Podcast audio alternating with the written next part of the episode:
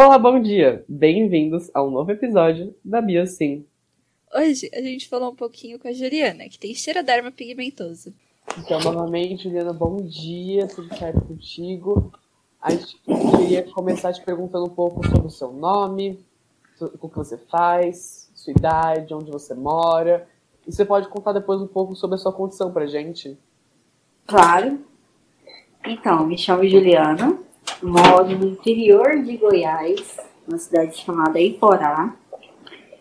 É, só um minutinho, deixa eu colocar meu celular pra carregar, porque eu acho que ele vai desligar. Tranquilo. Eu sou dessas, eu não coloco o celular pra carregar à noite, aí depois ele.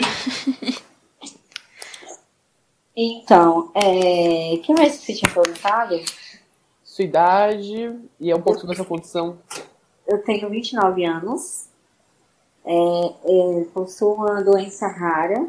Não, não é meu não, né? Mas é uma doença rara chamada xeroderma pigmentoso. Ela é mais conhecida como câncer de pele. É uma doença que infelizmente não tem cura, mas para Deus nada é impossível, né? Com certeza. E ela é uma condição genética? Alguém da sua família já tinha? Vocês já, tipo, estão familiarizados alguma coisa ou nem? Então, na minha família que eu tenha conhecimento, não. Uhum. Mas eu tenho um irmão que tem a mesma doença. Ah, interessante. E essa questão foi uma questão desde o seu nascimento ou foi uma questão que progrediu conforme a idade? Progrediu a partir dos três anos de idade. Uhum. E como é que foi para sua família descobrir isso? Como que começou a aparecer os sintomas? Você começou a perceber que você tivesse, que você talvez pudesse ter essa condição? Então, foi assim, começou a dar umas manchinhas, aí minha mãe ia passando a falda e essas manchinhas iam saindo. Tipo, desbotando na pele. Uhum. E com o passar do tempo foi se fixando. E aí minha mãe ficou sem entender o que era, né? Foi para várias cidades para tentar descobrir. Barreto, São Paulo. E foi descobrir em Goiânia, no Hospital do Câncer de Goiânia. Hum. Foi diagnosticado. Teve que atravessar um bom, um- uma boa distância para poder encontrar. Mas hoje em dia você consegue tratamento na sua cidade ou você também tem que ficar tipo indo e vindo? Eu, é, eu fico indo e vindo, eu faço tratamento em Goiânia. Nossa, complica aí, né? Nossa, demais. Mas não tem outro jeito, né? É. E aí você comentou essa, essa semelhança entre o xeroderma pigmentoso e o, o câncer de pele. Qual você sente são esses sintomas que aconteceram durante sua vida, idas ao médico, cirurgias? Como é que foi toda essa história, essa jornada médica? Então, é, no começo eu fazia tratamento no Hospital do Câncer. Eu fiquei 11 anos no Hospital do Câncer, praticamente vegetava numa cama, porque fazia os procedimentos cirúrgicos, mas também tomava quimioterapia, radioterapia. E quando cheguei no limite, né, que minha mãe viu que eu, não, que eu nem meu irmão ia aguentar, ela saiu por conta própria do hospital e a gente começou a fazer tratamento no Hospital das Clínicas. Foi lá que eu tive mais condição de vida. É, tipo, não tomava medicamento, né? Só cirurgias e comecei a viver melhor. E você já teve que passar por quantas cirurgias, mais ou menos? Você lembra? Ó, depois das 3 mil, eu parei de contar? Gente, tudo Depois de isso. qual? 3 mil. 3 mil. Gente, meu Deus do céu. Cara, não, mas até contar até 3 mil também já é bastante, né?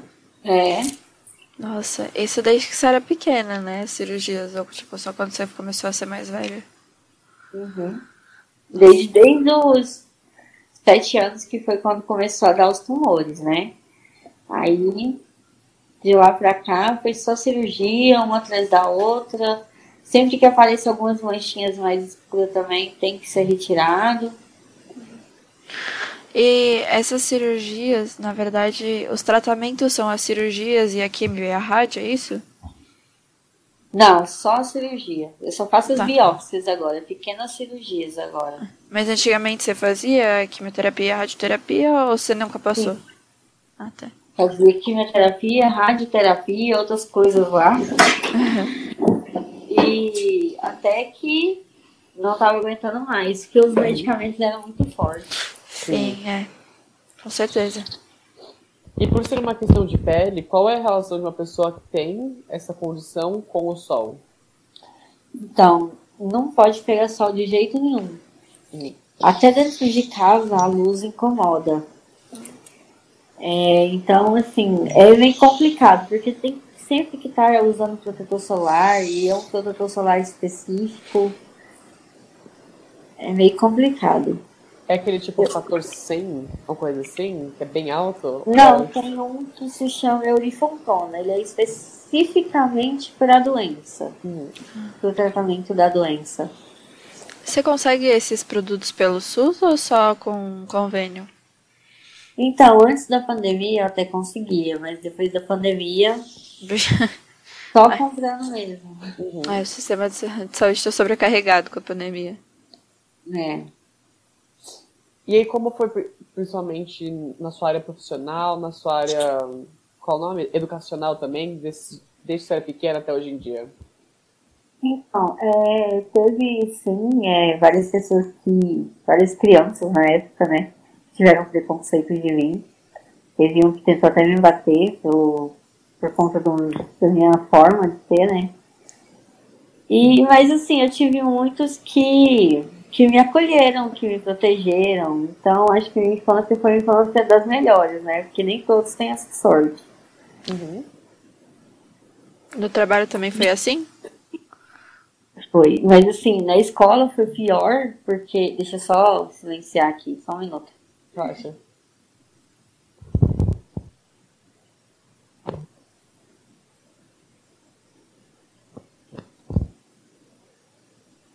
Pronto, voltou. É porque tá mandando mensagem toda hora. Então, é, na escola foi assim, porque até os professores se recusaram a dar aula, né? Agora no trabalho, nem tanto. Ai, Nem que bom. Mas o professor chegava e falava, ah, não vou dar aula porque vocês parecem de tal jeito e é isso, acabou? Como é que Não, funcionava isso? ela entrou na sala de aula, a primeira, foi a primeira escola que eu estudei. Ela entrou na sala de aula, ela olhou pra mim e falou, eu não vou dar aula pra essa menina. E saiu da sala. Não, ela só olhou e saiu da sala e falou pra coordenadora, né? Ela não quis entrar na sala de aula. Nossa. Se recusou, aí tiveram que colocar um substituto no lugar dela. Nossa, do nada a professora olhou sem saber de nada foi Não, embora. e esses dias eu tava relatando essa história, contei essa história no meu Facebook e ela apareceu do nada, como se. Uou. Mas ela se arrepende disso ou ela ainda continuava, tipo, com a mesma posição? Não sei de falar. Eu sei que como, acho que depois de duas semanas ela voltou, começou a dar aula. Ah, tá. É Acho verdade. que eles pressionaram ela, sei lá, alguma coisa do tipo. Não, que bom, né? Porque, tipo, a professora nem te conhecia, só olhou pra você e saiu embora da sala. Não tem como. Né? Ai. Mas então você falou que você tava falando que o trabalho foi tranquilo, né? Foi, foi sim. Assim, teve alguns preconceitos, mas eu acho que nesse, nesse período eu já estava mais preparada. Ah, sim. Eu não sei como que eu me preparei assim, não faço ideia, mas algumas coisas que eu ouvia não me afetava tanto. E você acha que pelo fato do seu irmão também ter a, a doença, mudou alguma coisa na sua relação consigo mesma? Você acha que foi, foi, foi mais tranquilo passar por isso sabendo que seu irmão também tinha? Na verdade, não. Não foi mais tranquilo. Não foi. Foi um pesadelo mesmo. Mas você é mais velha que ele ou ele, ou ele é mais velho? Eu sou mais velha. E você teve a doença primeiro ou vocês meio que tiveram junto? Eu tive primeiro, logo depois a minha mãe teve ele, né? E ele já nasceu com sintomas. Ah, Ele começou com dois aninhos. ah, tá. E agora em questão, eu vi no seu Instagram, você é casado, você tem um filho. Queria Tem um contar- casal. um ca- Ah, é um casal. Eu acho que só- eu só vi o, o menino. É um casal. É porque a mocinha fica mais com a minha mãe do que comigo, né? Depois que a gente veio pro interior, ela é um grude. E aí, como foi a tua relação? Como você conheceu o seu marido? quando foi que teve seus filhos? Você sempre quis ter filho? Então, é, eu conheci o pai da minha filha, eu gostava muito de sair, eu, eu era da farra, uhum. na época. E eu conheci ele numa dessas baladas, amigo de um amigo do meu irmão, do que tem a mesma doença. E assim, aconteceu do nada e a gente até que dava certo até eu engravidar. Quando ele descobriu que eu estava grávida, ele tentou me matar porque ele achou que a criança fosse nascer com a mesma doença.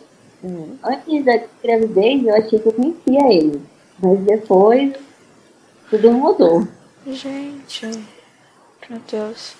É, ele tentou me jogar de um barranco, mas aí eu coloquei na cabeça dele que eu não estava grávida, que eu podia provar, e mostrei um exame bem antigo que eu tinha, que dava negativo. No que eu mostrei, ele saiu, me deixou em paz e eu fui embora para outra cidade. Nossa, mas é, às vezes o preconceito faz umas coisas bem ruins. Mano, quase te matar. Só que né? E acabou que não tinha. Pode, não ter, pode ter a ver com pode não ter a ver, né? Essa passagem da doença da é. mãe para criança é muito diferente. Tem muita coisa genética que a gente nem entende, então não tem como prever isso tão certamente.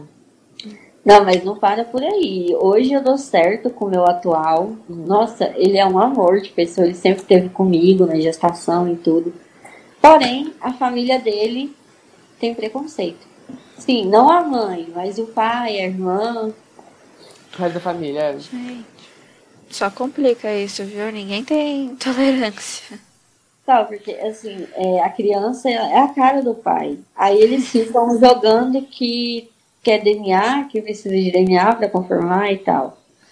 Então, é uma situação complicada, porque a questão não é o DNA, porque se fizer o DNA, eles vão arrumar outro.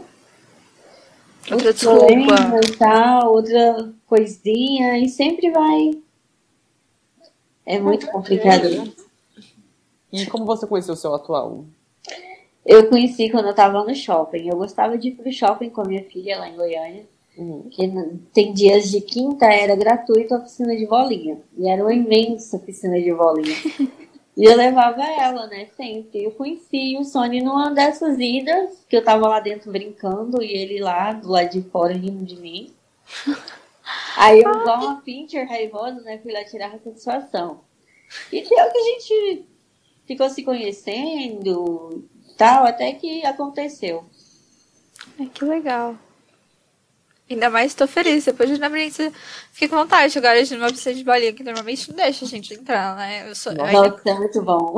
Faz Olha, muito tempo que eu não vou. Meu Deus, faz Ainda muito que eu sou. Mesmo. Tenho uns 50, então às vezes dá pra me passar de criança, sabe? A gente entra ali na fila, oi tio, tudo bom?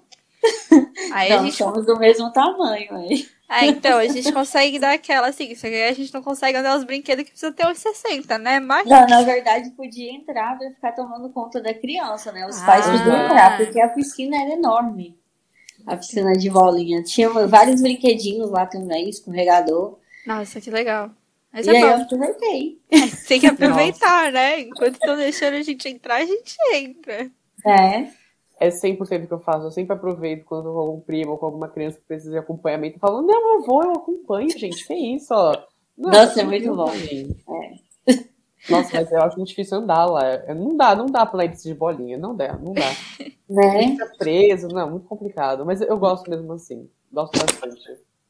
É, se eu tivesse condições, eu ia fazer meu aniversário de 30 anos com piscina de bolinha, claro. Nossa, gente, eu acho uma coisa tão legal que eu lembro que há muito tempo atrás eu vi um casal que a festa de casamento deles foi, tipo, no parque, no, tipo, naqueles buffets de aniversário de criança. Aí, tipo, a moça descendo escorregador de vestido de noiva. Gente, eu achei a ideia mais brilhante do mundo, assim, sabe? É meu dia, é tipo, meu dia de noiva, então eu vou brincar no pula-pula, maluco, sabe? É meu direito. Né? Uma ideia super criativa. Eu já vi aqueles que eles pegam, tipo, um monte de saco de bolinha de presente em a casa. Tipo, a casa Sim. inteira. Nossa, aquilo deve ser incrível. É claro, depois você deve ficar um pouco irritado, porque, sei lá, quer comer e você não consegue ter bolinha na frente. Aí deve incomodar um pouco. Mas sem ser isso, eu acho que tá bonito na foto, pelo menos. Se tirar uma foto, fica bem bonito. Falando em foto, eu lembro que eu tava vendo seu Instagram e eu acho que você já fez alguns ensaios fotográficos. Você é modelo? Você já trabalhou com alguma coisa assim do gênero? Ou são só ensaios que você gosta de fazer à parte mesmo? Não, eu já trabalhei sim como modelo. Já, só que é, depois que eu engravidei do Luiz, eu tive que dar uma parada, porque eu dei diabetes gestacional e aí tive que me cuidar mais. Uhum. Mas como é que foi essa sua época de modelo? Então, você trabalhou para revistas? Como é que foi? Não, na verdade eu tava começando, né? Quando eu tive que parar, eu tava uhum. começando. É, eu já fui em Curitiba, já participei daquele é, MGT, que a Larissa Manuela foi contratada por eles lá. Ah, uhum. Então já participei daquilo lá, foi muito bom. É, como é que é? Na época era Projeto Passarela, uma coisa assim. Foi muito bom. Deve ter sido divertido. Foi. Gostou da sensação de ser modelo, então? De posar para as câmeras, fazer pose? Nossa, era muito bom. mas assim, eu não sei o porquê, mas eu tinha um fotógrafo que me fotografava melhor, que é o que mora aqui na cidade. Uhum. Então ele era. Todas as campanhas que eu pegava, eu pegava com ele, né? Eu falava, você vai fazer essas fotos pra me mandar e tal. Eu fazia com ele e ficava ótima. Que bom. Já conheceu o trabalho de alguém e fala, mano, esse cara entende meu ângulo. Ele entende que o lado esquerdo é, é o melhor lado meu. Ele entendia, porque outras que eu fiz com outras pessoas não ficaram tão boas assim. Uhum. Ele acertava, bem no pontinho, ele acertava, ele, acertava. ele ia bem. Aí eu queria te perguntar agora um pouco voltando, eu acho que não entendi muito bem, os seus filhos, eles são gêmeos ou é mais velho que o outro? Então, eu tenho uma filha de 7 anos e um bebezinho de um ano e quatro meses. Ah, então você teve a, tal com seu ex, teve sua filha, e aí depois você encontrou seu atual na pista de bolinha e teve os, o seu pequeno agora. É, depois de dois anos de namoro que a gente teve ele. Deu certinho a minha ponta, certinho. E é só por... pra me localizar. Além da grande viagem do seu ex, de achar que você passaria talvez sua doença para sua filha, mas nenhum deles tem a mesma doença que você, né? Não, graças a Deus não, todos são saudáveis. É bom, amém. Então a gente vê que pelo visto ele estava errado, né? Certinho, ele só apenas teve um surto. Mesmo. Não, depois disso é, eu conheci outro rapaz e a família do meu ex me culpa, né? Por ele ter dado AVC. Ele deu AVC mágico. É, hoje, ele, hoje ele não anda, ele não fala. Ele vegeta numa cama praticamente. E a família dele culpa você, né? Porque super faz sentido, né? É porque eu apareci na cidade com outro cara e ele tava na rodoviária na, no dia. Mas só por aparecer, você, tipo, acabou com ele só de aparecer andando na rua. É. Essas explicações. Não sei. Não sei. Explicações 100% médicas e certinhas. Né? E como é a relação seu atual com seus filhos? Ele é tipo um pai daquele amoroso? Como é que é? Ele é, assim, ele é meio fechadão, porque ele é novinho ainda, ele é o primeiro filho dele, ele só tem 24 anos. Então, assim, é, é tudo novo, né? Então, uhum. ele é com calma. Mas ele trata bem a minha filha, assim. É ele que cuida do Luiz, né, quando ele tá aqui em casa. Nossa, eu fico pensando, porque assim, a gente, a gente é novo, eu e a Laura a gente tem 18 anos, os dois, né? E tipo, a gente sempre, desde pequeno, a gente sempre, desde por conta da mídia e tudo mais, gente, todo mundo sempre fala de muito filho, né? Ai, mas quando você vai ter filho, etc, etc, etc. E eu fiquei pensando. Aí sempre tem aquele negócio que as pessoas tinham pra você. Ai, mas você quer ter quantos filhos? Ai, mas você quer que é, é seja menino ou menina? Aí fica. Aí tem até aqueles joguinhos de tipo, ensino médio, que é tipo, fica contando o dedo pra saber quantos filhos você vai ter. A letra de quem, quem você vai se casar. O queixo. Nossa, tudo. Eles falam. Eu falo, gente, que brincadeirinha é essa que consegue prever o futuro? né? Então, a, na minha família não, não tinha homem até o Luiz nascer. O Luiz nasceu abriu as portas. Ó, vou dizer que da, da família do meu pai eu também. Eu fui a menina, a primeira menina a nascer. Então, isso tudo, é, tudo queridinho, né? É o primeiro, sempre todo mundo é. mima um monte. Pois é, e meu irmão mais velho teve um rapazinho também. Que bom. A família tá crescendo. Né? Mas a minha mãe só tem neto, só tinha neta mulher, sete netos mulheres. Meu Deus, é. Foi bom, uma, alguma coisa para diferenciar, alguém para diferenciar, né? Porém, eu sou a única filha mulher da minha mãe. Nossa! Não, então, realmente, foi, foi só, é sorte existir, não é possível. Né? Então, tem, tem aqui em cima, aí quando vai pra baixo só tem homem e você de mulher, e quando vai pra- mais um nível pra baixo, só tem mulher e um homem. Aham. É isso. Não, Pra dar uma invertida nos papéis, né? Tem que, É, tipo, uma é. geração sim, uma geração um não. Uhum. É, mas é porque os pais eram custosinhos, né? Aí tá pagando agora. Não, aqui, eu não sei se a gente tem menina na família. É muito difícil. Aqui eu só tenho menina. Eu só tenho, tipo, muitos primos. Nenhum, eu não tenho nenhuma prima, assim, de primeiro e segundo grau, que é, é menina. Só uma outra parte da família que aí começa a ter menina. Mas aqui próximo, só menino. Só. Eita. A minha E filha. vocês dois são, são de São Paulo. É isso, Isso, São, Paulo. A gente é de São Paulo, São Paulo também. A gente tá fazendo muito frio. Muito frio. Meu Deus. É, minha cunhada mora aí. Aqui não gosta de mim. Ah, eu ia perguntar se você já veio pra cá visitar a cidade. Ainda não, mas eu pretendo. Eu tenho amigos que moram aí. Eu pretendo sim. Ah, é A bem legal é- aqui. É. É ótimo. Exato. A gente reclama, a gente reclama, porque quem mora reclama do lugar. Mas se alguém reclamar de fora, ele vai ficar tipo, não, é ótimo. Venha, é muito bom. Venha conhecer São Paulo. É que tem bastante coisa pra fazer aqui, tipo, de variedade, assim. Eu já vi, a gente já foi pra outras cidades, tanto eu quanto a Laura. A gente também já viu essa variedade, principalmente. É quando a gente vê, acho que outra cidade a vê mais uma história cultural e histórica do que. Nossa, aqui é uma cidade linda, viu? Qual é o nome da cidade? E Forá. Tem Ai, um lago bem no coração da cidade, um lago enorme. Que legal, gente. É, É saudade. muito lindo. Saudade de viajar, né? A pandemia tá deixando, que nem você falou, gosta de ir pra uma balada, essas coisas, a gente tá aqui, preso, dentro de casa. Eba! Não, assim, depois que eu tive a Gabriele, eu trabalhava tanto que eu não saía. Uhum. Tipo, agora que essa pandemia, eu nem gosto de sair, já tô sentindo falta. Mas é, eu lembro que a gente tava falando com uma outra moça, e é a mesma coisa, sabe? Quando, quando a gente não precisa sair, é tranquilo, aí a gente fica em casa. Só que quando falam pra gente que a gente não pode sair, aí É. já vira toda uma outra questão de eu quero sair. Só porque eu Né? não posso, eu quero sair. É bem assim. Quando fecha essa portinha, fala assim, então você não pode. Aí você fala, não, mas eu quero. Eu quero realmente sair de Não, casa. é igual eu quando eu tava com, com diabetes, eu não podia comer doce. Aí eu não queria sal. Agora eu não posso comer sal por conta da insuficiência cardíaca. E eu quero comida de sal. É, então, Não à vontade. a gente é muito do contra. Né? É, isso Ah, muito tem lógica. Aliás, essa insuficiência cardíaca e essa diabetes, eles falaram que tem alguma coisa a ver com o xeroderma ou são Não, eu acho que, assim, é por conta. Eu acho mais que é por conta dos medicamentos que eu tomava, né? Da Uhum. quimioterapia, Hum. Radioterapia. Na verdade, eu já tinha isso. O problema é que depois da gestação que ela foi manifestar. Ah, é que você falou, né, que você teve diabetes gestacional, é, realmente. É, mas aí a di- a diabetes foi só na gestação. Ah, a então depois- insuficiência cardíaca foi logo depois, depois que o Luiz nasceu. Mas agora você já tá melhor ou você continua tendo que tomar remédio pra isso? Eu tomo remédio. E muitos. Nossa senhora.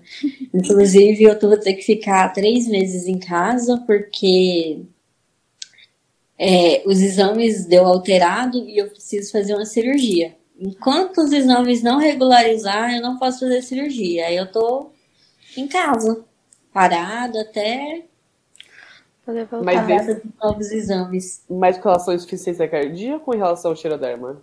Do- da insuficiência cardíaca. Uhum.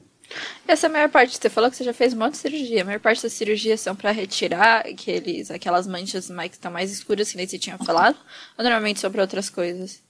Pra te retirar, pra, pra biopsiar elas. Gente, mas são mais de 3 mil manchinhas, gente.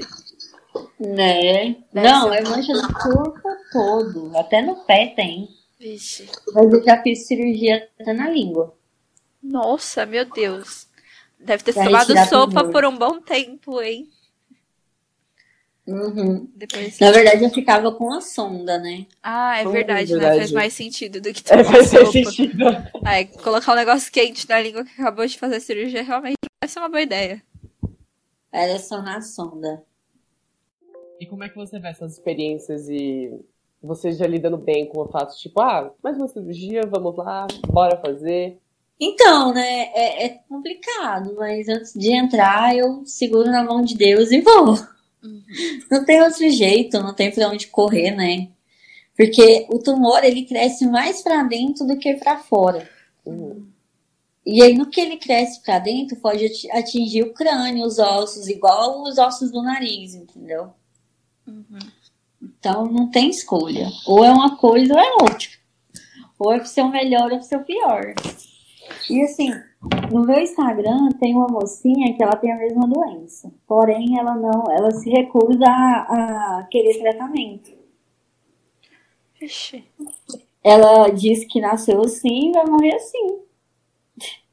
E aí ela Nossa. vai seguir assim, é. É, até que ela é feliz, ela se aceita e tal. É, são escolhas, né? É. E essas cirurgias, na maior parte, você faz em Goiás, é isso, né? Você vai pro hospital lá do câncer. Eu Você- faço em Goiânia, no Hospital Goiânia, desculpa. É goi, goi, a gente acaba confundindo às vezes, acontece. É, acontece. E qual você acha que foi a história mais louca, assim, que mais impactou? Você falou, mano, essa história eu vou contar sempre quando tiver numa rodinha, sabe? Essa é a história marcante. A marcante, deixa eu ver se eu, se eu, se eu me recordo. Ah, a marcante foi só a gestação da Gabi. Foi, essa daí não tem como não ser, né? Primeira filha, né? É bem impactante, né? Você ficou feliz quando você descobriu que era que deu positivo o exame e tal e tudo mais? Na verdade, eu achei que o mundo ia cair na minha cabeça, viu? Todos os dois, né? Porque o Luiz também eu não tava esperando. Eu descobri a gravidez e já tava indo pro quinto mês. Nossa! Todos quinto os dois. Gente, aí você descobriu bem tarde, assim, né? Já tá Né? quinto mês, é mais da metade, basicamente. Uhum. Uhum. É, foi tudo assim, bem que bem louco pra mim. Mas Aí você tomou um impacto e falou, ah, o que fazer agora que eu estou grávida? E depois se acostumou com a ideia? Então, na hora que entra, né, não tem como sair. A gente pensa várias coisas, mas quando nasce é igual da Gabriele. Eu escutei várias piadinhas de que ela nasceu com alguma coisa e tal, minha família mesmo, algumas pessoas da minha família, né? Nossa, é, foi muito complicado, mas eu tive ela logo, eu tive ela morando na casa da minha avó. Logo depois eu aluguei uma casa e fui morar com ela. Todo mundo achou que eu tava zoando, que eu tava brincando de casinha. Comecei a comprar os móveis aos poucos. E tô até hoje morando sozinha de aluguel com a minha filha. com os meus filhos, né? Ah, que bom. Falando na sua avó, eu vi no seu Instagram, mas eu não tenho certeza. Ela tem, tipo, ela adota vários gatinhos, não é? Ela tem meio que uma ação de pegar gatinhos ela- de rua. É, minha avó paterna, ela tem um monte de gato. E os gatos de rua vai pra lá, ela dá comida e fica assim, fica por lá também. Ai, que legal. É bom. É, é bom e não é, porque prejudica a saúde dela, sabe? Vixe. Então- Mas ela não entende isso. Ela é complicada. Mas Ela acaba tendo mais amor pelos gatinhos do que pela saúde. Ela fala, não, vem gatinho, vem gatinho. É. mas será o que? Ela é alérgica a gato? Você sabe? Ou é tipo só que prejudica a saúde dela mesmo? Na verdade, eu acho que ela é alérgica, só que ela não aceita. Vixe. Porque, assim, antes dela ter os gatos, ela abria o olho normal, ela enxergava normal. Depois dos gatos, o olho dela não abre tanto. Nossa. E os, Complicado. gatos, e os gatos dormem com ela. Hum. Então é meio complicado fazer ela aceitar isso, né? Mas.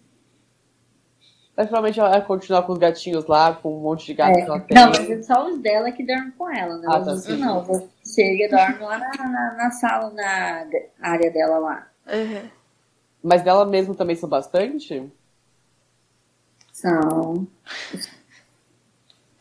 É porque as dela, pare, aí ela. Vixe. Ah, é verdade. Tem essa questão, é verdade. Tinha esquecido É. disso. Mas ao todo lá são 28 gatos. Caramba, 28 gatos. E eu já fiquei assustada quando eu vi, tipo, dois. Eu falei, nossa, quanto gato você tem? Dois gatinhos? Caramba. Nossa, eu tenho uma cachorrinha aqui em casa que, nossa, tem dias que é difícil. Mas por que também? Porque ela é muito alerta e alguma coisa assim de gênero? Não, é porque aqui é tipo um apartamento. Aqui eu falo sobrado, né? Mas o dono briga comigo, fala que é apartamento. Aí aqui não tem espaço pra ela ficar dentro de casa. Eu coloco ela, às vezes, lá fora ou na, nas escadas, né? Porque quem limpa a escada sou eu, então Uhum. ela fica por lá. Mas mesmo assim, quando mora, quando muda alguém pra casa do lado, é meio complicado, porque eles não aceitam, aí é difícil. Né? Eu não tenho esse pique pra ser pai de pet. Não, nunca foi meu destino ser pai de pet. Eu acho bonitinho quando for na casa dos outros, ok. Mas eu mesmo não nasci. Bom, mas gato, os gatos são mais assim, é, como é que fala? Ah, esqueci como que chama. Mas independente. Independente, É, sim. sim. É mais fácil, você coloca só a caixinha de areia lá, a comida e a água, o resto ele se vira. Aí eu eu- tenho muita alergia a bicho, então eu acho que eu não conseguiria nem ter gato, nem ter cachorro, nem ter nada. Muita alergia. Ai, gente, eu sou maluca por bicho, adoro. Mas aqui em casa não dá pra ter gato porque meu irmão tem, tem alergia. Então, gato já não funciona. Mas aí a gente tem nossa cachorrinha, tem quatro anos, a bichinha. Também, é elétrica pra dedéu. A gente tem que ficar distraindo ela, porque eu também moro em apartamento, né? Então não tem muito lugar pra onde correr, sabe? Aham, Mas- como é é. A gente difícil. brinca, vai, faz correr pra lá e pra cá pra poder tentar gastar energia. Porque senão ela fica. Ela fica incomodando a gente. Gente, ela é muito engraçada. Porque ela, tipo, ela gosta de atenção. E ela quer atenção. Então, você tá fazendo alguma outra coisa, você tá lendo um livro, você tá assistindo TV, ela vai, dentro na tua frente, bate a pata no teu colo, do tipo, me dá atenção que eu tô aqui. gente, ela é uma peça. Minha cachorra é uma peça. Imagina. É, agora, voltando a uma questão, você teve alguma, algum tipo de preocupação quando você te- foi gra- grávida tanto da sua filha quanto do seu filho, é, comparando a, condição? Você falou, ah, será que eles vão ter? Você ficou com receio disso? Você falou com algum médico? Como é que foi? Então, eu sempre imaginei, sabe, se eles tiverem, mas é, minha mãe falava, não, se tiver, ele vai ser amado de todo jeito, Uhum. não vai mudar. Aí foi o que me consolava, as palavras da minha mãe. E assim, o meu medo é de futuramente eles terem preconceito de mim, né, hoje, né. Sim, O meu medo é esse, mas vai de criação também, né. sim, totalmente. Até porque eu acho que pode acontecer realmente, principalmente quando atinge a época da adolescência, principalmente, né? Ah, tem que as pessoas são bombardeadas com muita informação durante a adolescência. E acho que aí acho que é a, é a época mais preocupante. Mas, como eles já vão ter convivido uns 15 anos com você, talvez, né, como você falou, depende muito da criação. É. Ah, mas vai dar tudo certo. Eles são, são crianças boas, então não vai ter problema. E É, mas eu não quero ter mais, não. Nossa, já tá bom, tá ótimo. Tá bom, né? Dois por cuidar, dá um trabalhinho. Né? Mas é bom. É, Ter irmão é muito legal. Eu, eu tenho irmão, né? Então, tipo, eu não me imagino como filha única. Eu acho uma coisa muito sem graça.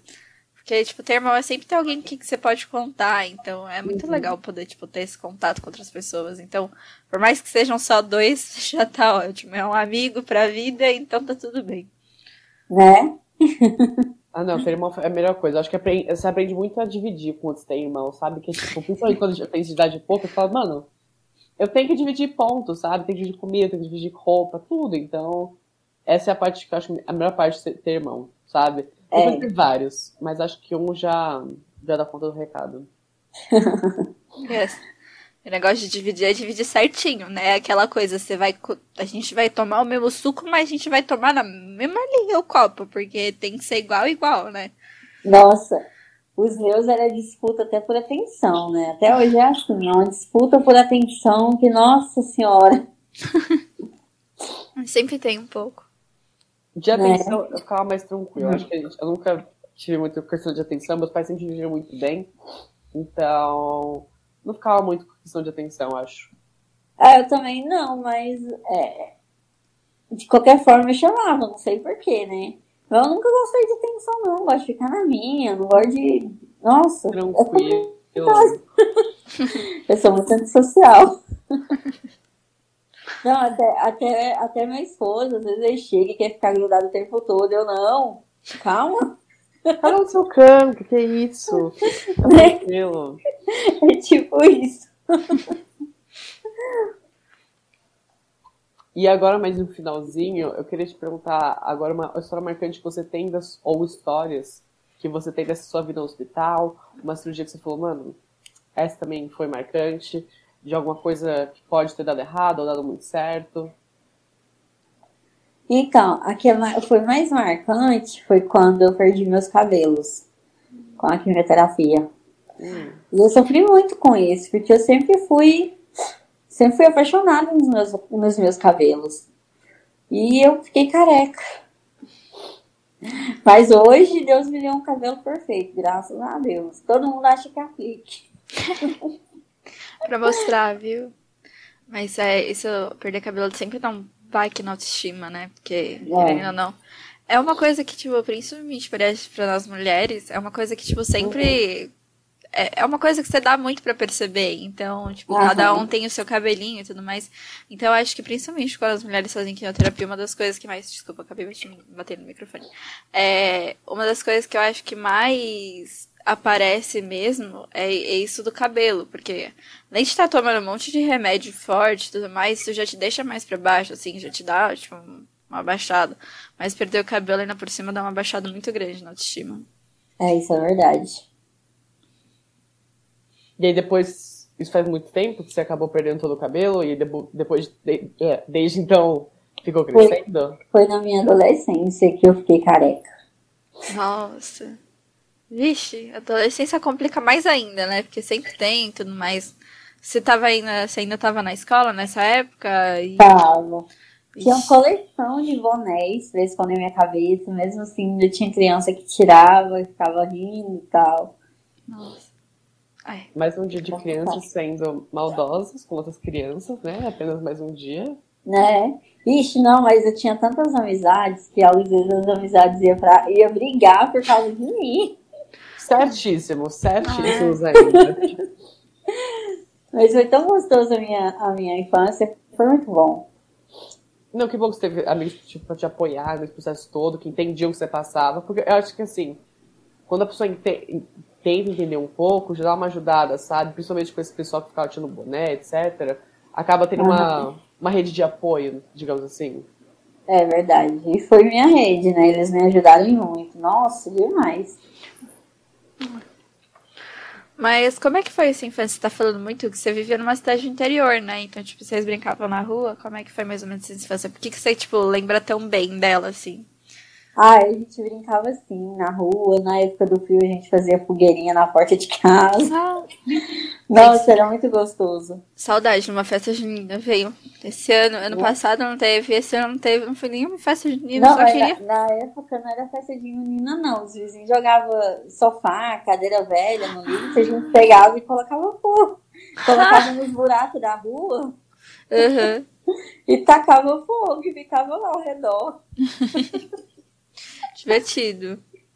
Porque na época na onde eu morava não tinha asfalto, né? Era só chão. Uhum. E tinha cada buracão que, nossa senhora, dava pra caber uma pessoa lá dentro. Aí a gente fazia isso, socava os, os lixos lá e tacava fogo. e acabava fazendo toda a diversão ali mesmo, né? É. Acaba fazendo tudo ali próprio. E agora a gente queria te perguntar Agora gente, é o nosso tema, acaba sendo o nosso tema, o nosso podcast. Você tem alguma música favorita, algum cantor favorito, uma banda favorita? Na verdade, é um youtuber que eu, que eu amo de paixão é o meu amigo que mora em São Paulo, né? O Luiz Moreno. E, nossa, eu sou apaixonada nele. E cantor é a Marília Mendonça. Eu já até tirei foto com ela quando ela veio aqui no interior cantar. E tem alguma música que você gosta mais dela? Tipo, sua música favorita? Nossa, eu não tenho uma favorita, porque Acaba sendo todas, o álbum inteiro dela. delas, todas delas são ótimas. Todas delas já fez parte de algum passado meu, Uhum. sabe? Então, não tenho uma favorita. E além do, do Luiz, tem mais alguém? A gente sempre também acaba pegando alguns arrobas, alguma recomendação que você tenha. Tem mais alguém que você quer indicar para os nossos seguidores também seguirem? Além, obviamente, do seu perfil. Ou até alguma série, alguma novela, qualquer coisa assim. Então, tem tanto tempo que eu não assisto novela, eu tava assistindo mais é série na Netflix, porque assim, eu não posso ficar muito com a cara no, no celular nem na televisão, né? E o celular ele pode ficar mais longe. Eu aprendi a assistir o filme só escutando, Sim. sem ficar assim, é, é, com a cara no, no telefone ou com a cara na televisão. Uhum. Então, é, eu, eu quase não assisto novela por conta disso, porque novela a gente quer ver os personagens e tal, Sim. pegadas da adrenalina. Mas É, tem alguma agora- série que você está gostando bastante, Netflix? Série que eu gostei bastante, que eu já assisti umas quatro vezes, é aquela Shonda, Hunter. Ah, sim, Eu- sei. É. Eu já assisti umas quatro vezes ela, vocês acreditam? Nossa, não tenho coragem. Depois de uma vez também já é bem difícil. Já assisti uma série, tipo assim, pegando no meio dela, assistindo até o final. Na verdade, se você, se você assistir pela segunda vez, você vai prestar, é, é, você vai prestar atenção em detalhes que você não tinha visto. Sim, Gente, eu sou desse time também. Eu adoro ver série segunda vez. Meu irmão e minha mãe sempre falam: Nossa, mas por que você tá assistindo isso de novo? Você já viu? Eu falo, mas eu não lembro de tudo. Então, aí eu vejo tudo de novo, presto atenção em um monte mais detalhe e fica muito mais legal a série. É igual ler a Bíblia. Toda vez que você vai ler, você vai notar uma coisa diferente lá. Exato. Nossa, mas você já leu isso tantas vezes, não? Mas é mais interessante assim. Sempre dá pra descobrir novas coisas. Sempre tem um detalhezinho que você passou na primeira vez, tá muito cansado, não prestou atenção. Então, É verdade. Aliás, eu queria te perguntar, qual- qual- agora que eu pensei nessa pergunta, qual foi a sua relação com a a religião e com tudo que você passou?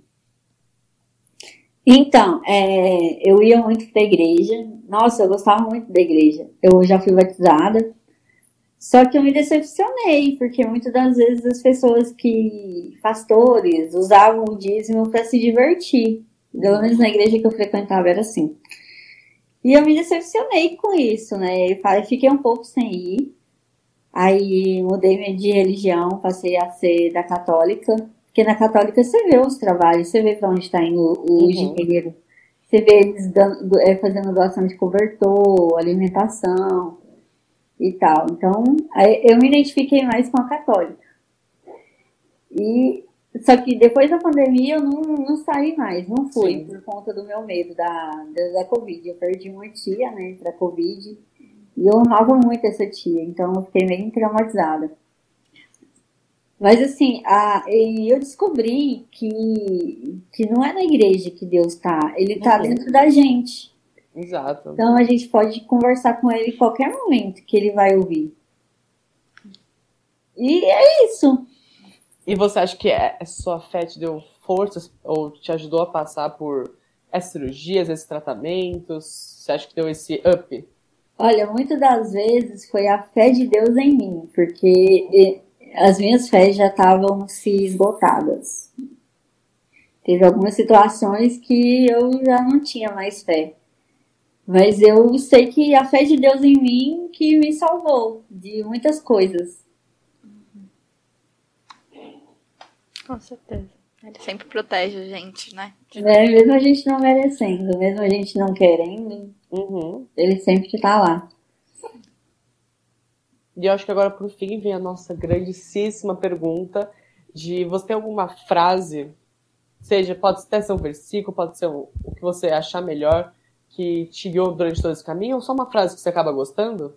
Eu tenho sim uma frase que minha tia que, que faleceu sempre falava pra mim, que era lutar sempre, é vencer talvez, mas desistir jamais.